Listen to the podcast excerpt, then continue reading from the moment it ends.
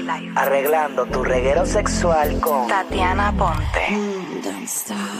Oh, llegó el momento de aprender el corillo. Así que, Alejandro, recuerda que cuando te hicieron la evaluación de reguero, pidieron de que por favor dejaras hablar a nuestra sexóloga Tatiana Ponte. Perdón, Tatiana.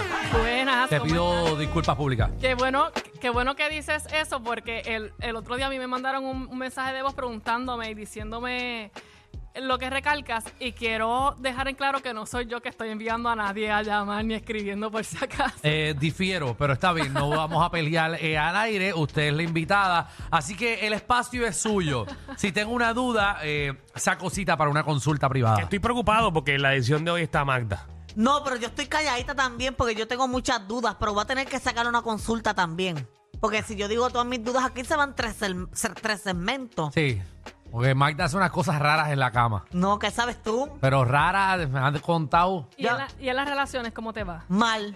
Llevo siete años soltera y un año y medio sin relaciones sexuales. No, no, seas Ay, embustera. por favor. Magda. Me chavé yo con, con Magda Natacha. Se pudiesen sorprender. Es triste, Tatiana me va mal, no sé por qué.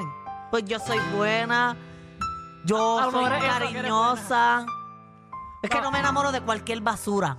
Pero eh, cual- una relación sexual eh, no simplemente es penetración.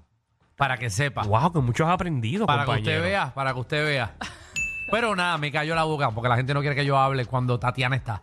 La verdad, la verdad es que hoy en día es muy difícil conseguir relaciones estables y duraderas, sobre todo las generaciones de los 30 años para abajo. Ni una, imagínate yo con todos estos maricones que son fuertes. Ay, Dios Deja de mío, decir sí. esa Ay, palabra. disculpa, disculpa, es que me lo digo yo, me lo digo yo.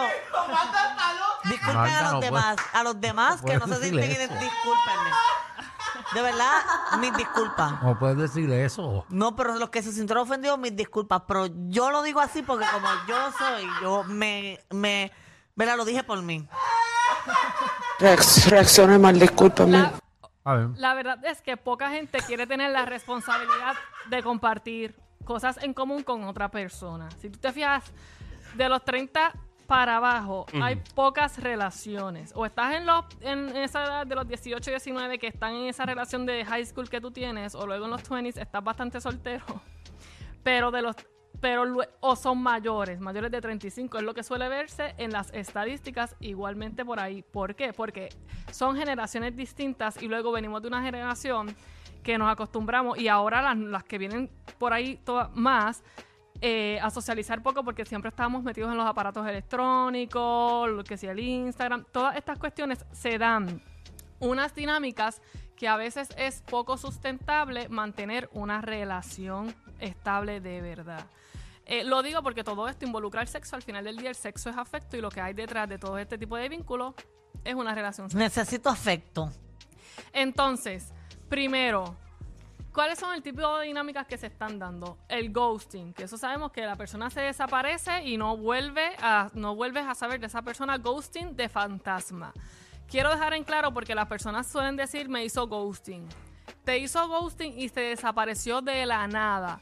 Por, así porque sí, sin más nada y tú no te lo estabas esperando, o te hizo ghosting y se desapareció porque ya venían ustedes teniendo una situación de problemas y la persona recogió vela y se fue sin dar ninguna explicación, probablemente porque ya estaba cansada o cansado de pedir Eh, explicaciones. quizás se lo mordiste. y entonces ahora no quiere estar contigo. ¿No? Eso es posible. Es un por ciento bien bajo lo que acabas de decir, pero Ok. gracias. O se la Llega a mordiste. ser dame un break, no estaba. Está bien, no, no sé. No tengo la menor idea. Luego tienes otro tipo de dinámica que se llama el, el orbiting, que es que la persona se queda or- orbitando. No está contigo ni está sin ti, se queda ahí Yo le digo anduviando. Ajá. o te marea, el Ajá. mareíto. Oye, qué buen término mareíta. ese. Orbiteando. Or- orbit- or- orbiteando, ¿no? De orbiting, de orbitar. Como que está o no está. Sí, y, está ahí. de vez en cuando hay un eclipse. y llega Ajá, y bebé. te llama, pero después se va y desaparece y después Pe- regresa. Pero eso no es tan malo porque lo- lo- cuando lo necesitas lo llamas y llega. no, pero Bueno, es cuando él no quiere, o necesariamente, ella. porque cuando llega a la órbita. Ok. Lo que sucede es que no está haciendo ningún tipo de rapport con esta persona. Está ahí. Como que lo que quiere es, una ropa, la camisa en tu closet que nunca la usas. Ok. ¿Sabes? pero te estorba, te, ocup- te ocupa espacio. Eso es un orbiting. Luego tenemos el... Llega como la factura de la luz. Ajá. Una vez al mes. Una vez. Así. Hey, y cuando quiere. Pero luego tenemos otra, que es el benching, que es ¿El qué? el benching, que es de gradas, de bench. ah, Ajá. el benching, El ¿ok? benching Ese es el que tengo ahí stand-by. Ese es el jugador suplente. Ok. Eso es otro Ese, tipo de ese dinámica es el que, tú se- llamas a las 3 de la mañana con par de palos. cuando nadie te contesta. Porque lo tienes ahí. Seguro el o plan segura. B. el plan B. En terapia también le decimos el cactus. El cactus es una mata que tú le pasas por el lado y le echas agua hoy sí y en un mes le vuelves y le echas agua. Sigue estando ahí en, en Ah, yo- Escuchen mesa. eso, para cuando vayan a usar su teléfono, puede Yo- ponerle el cactus. Yo pensé que era que si lo tocas te puya. Bueno, si apoyar lo cuando lo toca te va a uses. apoyar.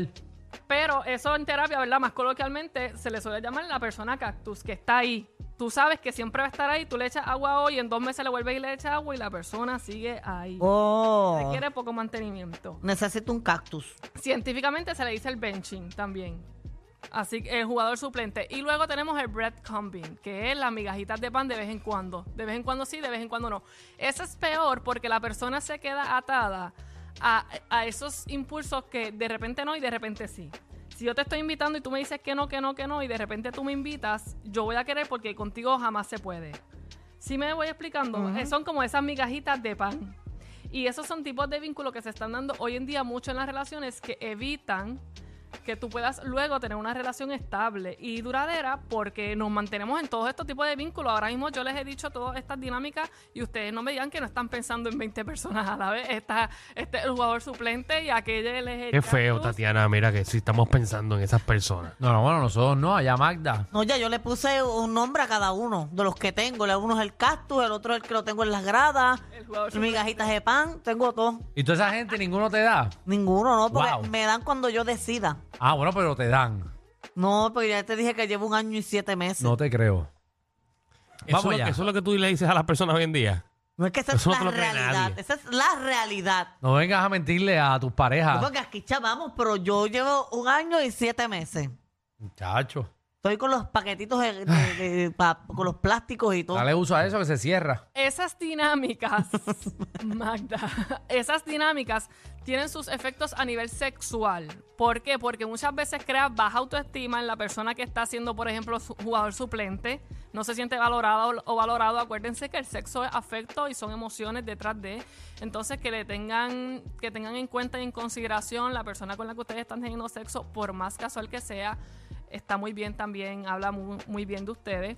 Eh, implica también una dificultad para avanzar en las relaciones, porque si me estoy quedando atada a una persona que a mí no me está dando lo que yo estoy eh, necesitando, pues sucede una cosa, que estás perdiendo el tiempo en un lugar donde no te, no te van a dar más. Cuando puedes estar en un lugar donde sabes que te pueden dar, donde puedas conseguir lo que tú estás buscando a nivel emocional, porque tenemos nuestras necesidades sexuales, pero emocionales también. Eh, y causa mucha inseguridad y mucha confusión.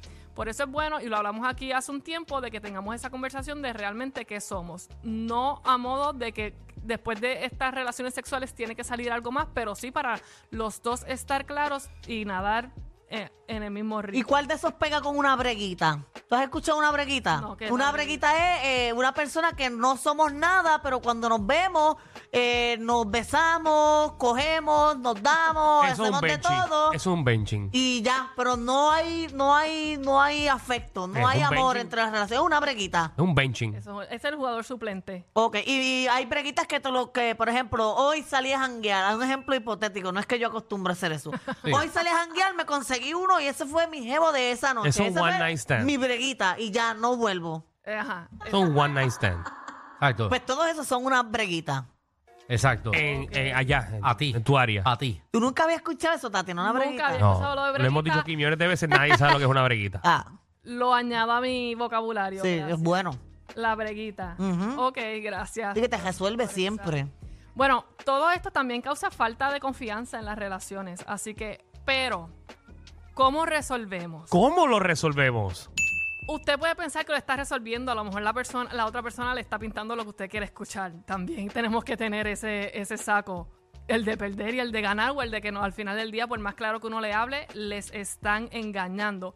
Pero tenemos, a- hay algo que se llama la responsabilidad afectiva y es ser responsable con uno mismo, con sus límites y ser responsable ante las emociones del otro. Recuérdense, saber reconocer y atender las emociones, las necesidades emocionales y sexuales. Eh, recuérdense que al final podemos tener muchas breguitas, pero no dejan de sentir las breguitas. Eh, y cuando tú tienes sexo muchas veces es inevitable que, surjan emociones y sentimientos si estás luego compartiendo con esta persona, aunque sea eh, por afecto, ¿sabes? Eh, y por consideración, algo va a surgir en el camino. Entonces recuerden que ustedes están vinculándose con personas y no son no somos robots y lo que estamos acostumbrados es que entramos al, al internet y vemos 20 cosas a las que les damos like y nos olvidamos que al frente tenemos una persona que siente y padece y quiere escuchar las necesidades que ustedes tienen y quiere ser escuchado igualmente. Pues eso es desde el principio, le dice, mira, vamos a hacer breguita y ya, no sentimientos, no la metemos mano, te van, nada, eso. Nos, nos damos después de la... Seguro, pero eso, tiene que eso- estar pendiente de las emociones de la otra persona porque vaya en dos meses. Eso no es problema mío, es problema de él que Ah, pero tú- involucró. Pues pero- yo se lo dije desde el principio. Eso. Pero tienes que leer la persona porque si ya tú ves que se está envolviendo, tú dile, mira, yo creo que tú estás envolviendo, vete. Exactamente. Para ser una buena Eso persona. es responsabilidad afectiva. Ahí mismo. Lo hablaste desde el principio y cuando te diste cuenta que se está envolviendo, tú se lo dices como estamos aquí nadando. Te lo recuerdo, recuerda. Recuerda que esto era para meter mano y ya, Exacto. vete. Pero hazlo cuando, cuando, cuando estés dándole duro. Tú le ofreces agua y se acabó. Y le dices, te doy el agua en vaso de plástico para que sigas por ahí No, ni agua rapidito. porque se va a ir nutrido de otros, de otros, ¿verdad? Otro Qué feo. líquido. Qué feo, qué feo. Bueno, Tatiana, ¿dónde te conseguimos? Me consiguen en todas las redes sociales como Sexóloga Aponte y en sexólogaaponte.com pueden sacar cita conmigo directamente. Dale follow y oriéntate rápido.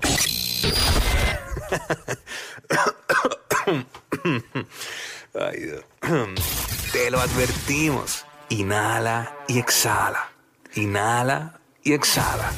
Danilo Alejandro y Michel, de 3 a 8, por la nueva 94.